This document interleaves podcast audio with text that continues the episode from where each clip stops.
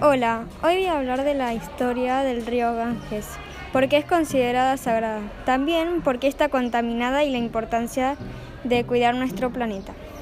El río Ganges se encuentra en India, en Bangladesh, y también es uno de los ríos más sagrados del mundo. Es considerada sagrada por una leyenda hindú.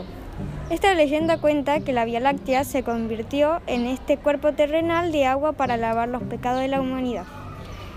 Luego, mucho antes de que su cauce atraviese cualquier gran ciudad, fábrica o granja, su pureza se degrada porque se llena de un tipo agresivo de bacterias que son resistentes a los antibióticos habituales.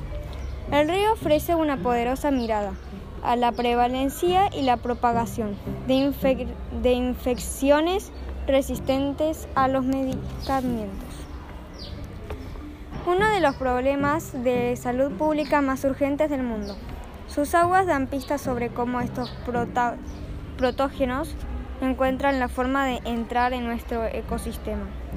La contaminación puede clasificarse según el tipo de fuente de donde proviene o por la forma de contaminante que emite o medio que contamina.